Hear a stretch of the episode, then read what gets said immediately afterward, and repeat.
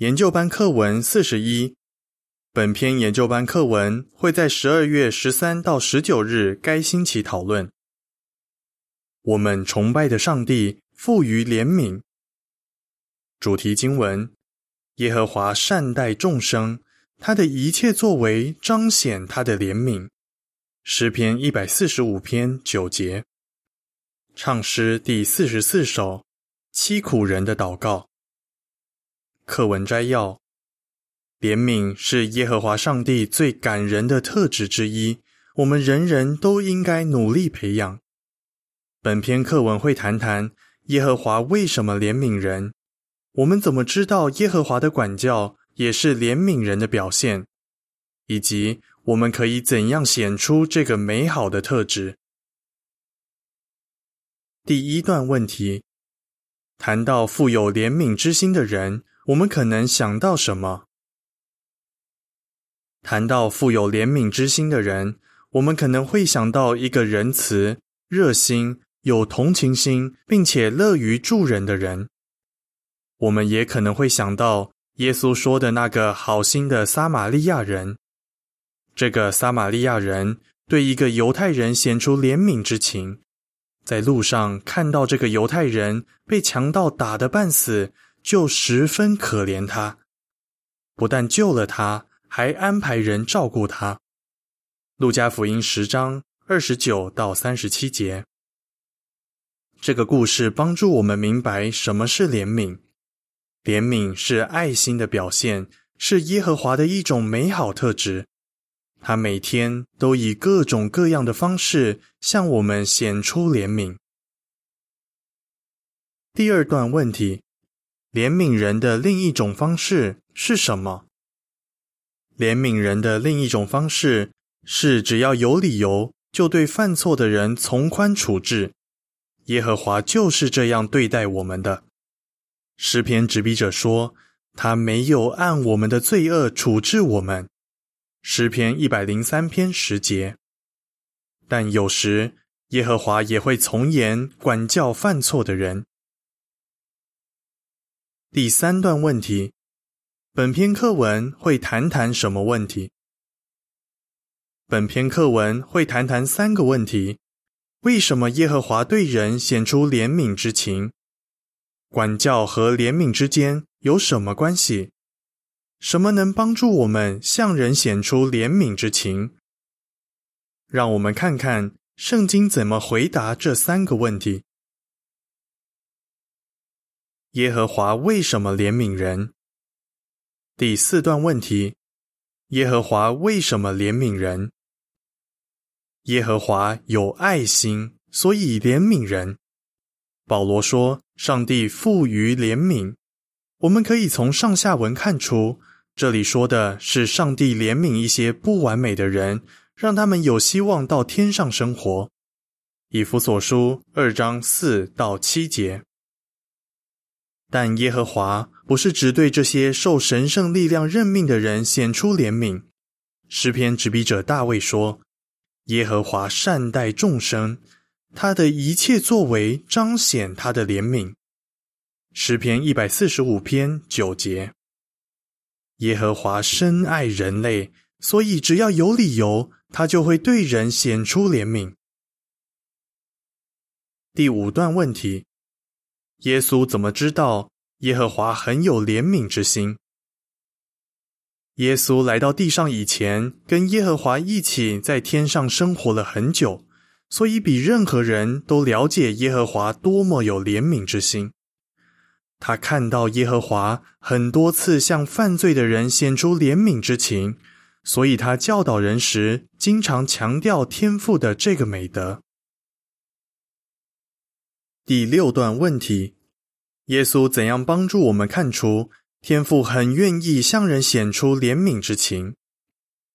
就像上一篇课文提到的，耶稣用浪子的故事，让我们知道耶和华多么愿意怜悯人。这个儿子离开家以后，生活放纵，任意浪费自己的财产。路加福音十五章十三节。后来，他为自己的错感到懊悔。于是谦卑下来，回到父亲家。父亲会有什么反应呢？很快他就知道了。耶稣说：“他离家还远，父亲一看见他，就觉得他十分可怜，跑上前去拥抱他，亲切的吻他。父亲不仅没有让儿子难堪，还原谅了他，欢迎他回家。虽然浪子犯的错很严重，但因为他真心悔改。”父亲就原谅了他。比喻中的慈父代表耶和华。耶稣用这个感人至深的故事，让我们明白天父多么愿意宽恕那些真心悔改的罪人。路加福音十五章十七到二十四节。以下是第六段的图片描述：父亲在屋顶上看见浪子回家了，就跑出去拥抱他。图片的文字说：“父亲不仅没有让浪子难堪，还亲切的欢迎他回家。”回正文。第七段问题：耶和华的怜悯跟他的智慧有什么关系？耶和华有无与伦比的智慧，所以向人显出怜悯之情。耶和华的智慧并不是一种冷冰冰的、没有感情的特质。圣经说：“从上头来的智慧，充满怜悯，也多结好果实。”雅各书三章十七节。耶和华是慈爱的父亲，他知道向儿女显出怜悯之情，能让他们受益。正因为耶和华怜悯他的子民，这些不完美的人才能有光明的前途。耶和华充满智慧，所以只要有理由。他就愿意对人显出怜悯之情，但他也知道什么时候不该这么做。他绝不会把怜悯变成纵容。第八段问题：有时我们要怎样对待犯罪的人？为什么？如果一个崇拜耶和华的人蓄意犯罪，我们该怎么做呢？保罗在上帝的指引下说：“不要再跟他来往。”格林多前书五章十一节：犯罪的人不悔改，会众就要把他开除，这样才能保护忠心的弟兄姐妹，也能证明耶和华是圣洁的上帝。不过，有些人以为一个人被开除，就说明上帝没有怜悯他，真的是这样吗？让我们来看看，开除也是怜悯人的表现吗？第九到十段问题：为什么说开除也是怜悯人的表现？请用比喻说明。希伯来书十二章五六节。如果我们听到宣布说某个我们认识并深爱的弟兄或姐妹不再是耶和华见证人了，我们肯定非常难过。我们可能会想：真的有必要开除这个人吗？开除一个人？也是怜悯他的表现吗？是的。如果一个人需要管教，会众却不管教他，这才是缺乏怜悯之心的表现。这样做既不明智，也没有爱心。如果一个人犯了罪又不愿意悔改，把他开除，真的能帮助他改过自新吗？是的。很多曾经犯下重罪的弟兄姐妹说，开除的安排帮助他们醒悟过来。改过自新，回到耶和华身边。希伯来书十二章五六节说：“你们完全忘了上帝劝你们，像劝儿子一样说：‘儿子啊，你不要轻看耶和华的管教，被他纠正，也不要放弃，因为耶和华管教他所爱的人，鞭打他接纳的每一个儿子。’让我们想想一个比喻。”一只羊病了，而牧人知道要治好这种病，必须把它跟其他羊隔离。但羊是群居生物，如果被隔离，就会很不安。牧人这么做是不是太冷酷呢？当然不是。他知道，如果把生病的羊留在羊群里，其他的羊就都会被传染。只有把生病的羊隔离，才能保护其他的羊。第十一段问题：甲，为什么被开除的人好像生病的羊？乙，他们可以做什么，也能得到什么帮助？一个被开除的人好像一只生病的羊，因为他跟耶和华的关系被破坏了。就像实际生病的人可能把疾病传染给别人，跟耶和华关系破裂的人也可能对别人造成坏影响。所以要把这样的人从会众里开除。这种管教证明耶和华非常爱会众里忠心的弟兄姐妹，也能帮助犯了罪的人意识到。自己的罪多么严重，促使他悔改。一个人被开除后，还是可以参加聚会，这样他就能接受来自圣经的教导，重建对上帝的信心。他也可以得到组织的出版物，好好研读其中的内容，还可以观看 J.W. 电视的节目。如果长老看到他有进步，就会时不时给他一些建议和指引。帮助他修复跟耶和华的关系，这样他就可能重新被会众接纳，再次成为耶和华见证人。以下是第九到十一段图片的文字：绵羊生病时可能会被隔离起来，但还是会得到牧人的照顾。回正文第十二段问题。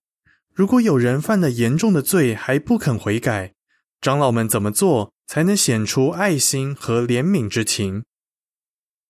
要记得，只有不肯悔改的罪人才会被会众开除。长老们知道这件事关系重大，所以在做出决定之前一定会仔细考虑。他们明白耶和华会适度的管教人，而且希望他们也这样做。耶利米书三十章十一节，长老们爱弟兄姐妹，绝不想做任何事去破坏他们跟上帝的关系。但有时把犯罪的人开除，才是有爱心和怜悯人的做法。第十三段问题：为什么哥林多会众必须把一个人开除？让我们看看，有人犯罪而不愿意悔改时。保罗是怎样处理的？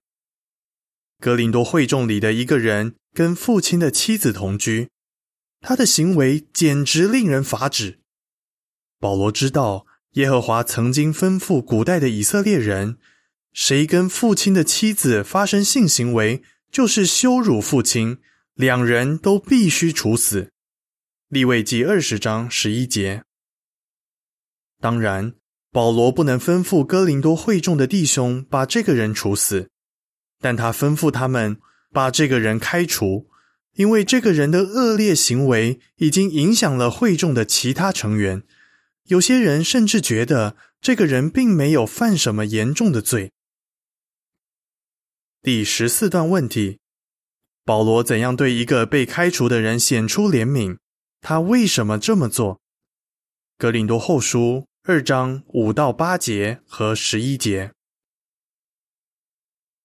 后来，保罗得知这个犯罪的人做出重大改变，真的悔改了。虽然这个人曾经破坏了会众的名声，但保罗告诉长老们，他不想对这个人太严厉。他说：“你们应该衷心原谅他，安慰他。为什么呢？”保罗说。免得他伤心过度，一蹶不振。保罗很同情这个悔改的人，不希望他太伤心，以至于放弃寻求耶和华的宽恕。格林多后书二章五到八节说：“如果有谁使人伤心，他不是使我伤心，而是使你们所有人都有点伤心。我说有点，是不想说的太重。”这样的人受过大多数人的谴责也就够了。你们应该衷心原谅他，安慰他，免得他伤心过度，一蹶不振。所以我劝你们要让他确实知道你们爱他。十一节说，免得撒旦趁机胜过我们，因为我们不是不知道他的阴谋。第十五段问题。长老们可以怎样坚定的施行管教，同时显出怜悯。长老们跟耶和华一样，很想对犯罪的人显出怜悯，只要有理由，他们就会尽可能这么做。但在必要时，他们会坚定的施行管教，否则就是在纵容恶行了。那么，会众里是不是只有长老才需要显出怜悯呢？什么能帮助我们对人显出怜悯之情？第十六段问题：根据箴言二十一章十三节，耶和华会怎样对待那些不怜悯别人的人？所有基督徒都需要努力效法耶和华，对人显出怜悯之情。为什么呢？一个理由是，如果我们不怜悯别人，耶和华就不会听我们的祷告。箴言二十一章十三节说：“谁对韩为人的哀求充耳不闻，将来他的呼求也得不到回应。”我们当然不希望耶和华这样对待我们。所以我们会努力避免对人苛刻或冷漠。如果受苦的弟兄姐妹向我们求助，千万不要置之不理，要愿意听寒为人的哀求。我们也要谨记圣经的劝告：不怜悯别人的，自己受审判时就不会得到怜悯。雅各书二章十三节。我们有谦卑的态度。记得自己多么需要怜悯，就会更容易对别人也显出怜悯之情。我们尤其想对那些忠心悔改、重返会众的人显出怜悯。第十七段问题：大卫怎样对人显出怜悯之情？圣经里的事例能帮助我们培养怜悯之心，避免冷酷无情的态度。请想想大卫。他经常向人显出怜悯之情，比如，虽然扫罗一直想杀大卫，但大卫怜悯上帝任命的这位君王，从来没想过要报复或伤害他。第十八到十九段问题：大卫在哪两件事上没有显出怜悯之情？有时，大卫却没有对人显出怜悯之情，例如。粗暴的拿巴出言不逊，拒绝给大卫和他的手下提供食物，大卫就火冒三丈，决定杀掉拿巴和他家里所有的男人。还好拿巴的妻子亚比该是个又善良又有耐心的人，他马上采取行动，大卫才没有欠下血债。另一次，先知拿丹告诉大卫一件事。说一个富翁抢了一个穷人心爱的小绵羊，大卫大发雷霆，说：“永活的耶和华可以作证，做这件事的人该死。”撒母耳记下十二章一到六节。大卫知道摩西法典规定偷羊的人要赔偿四倍，显然这个人罪不至死。大卫的判决太严厉了。其实。拿单只是用这个虚构的故事帮助大卫看出，跟那个富翁相比，大卫的罪严重的多。尽管如此，耶和华却富于怜悯，原谅了大卫。相比之下，大卫对故事中那个富翁多么缺乏怜悯之情。第二十段问题，我们可以从大卫的事例学到什么？大卫决定杀死拿巴和他家里的所有男人，是因为他当时非常生气。但他听了拿单的故事后，说那个富翁该死，这又是为什么呢？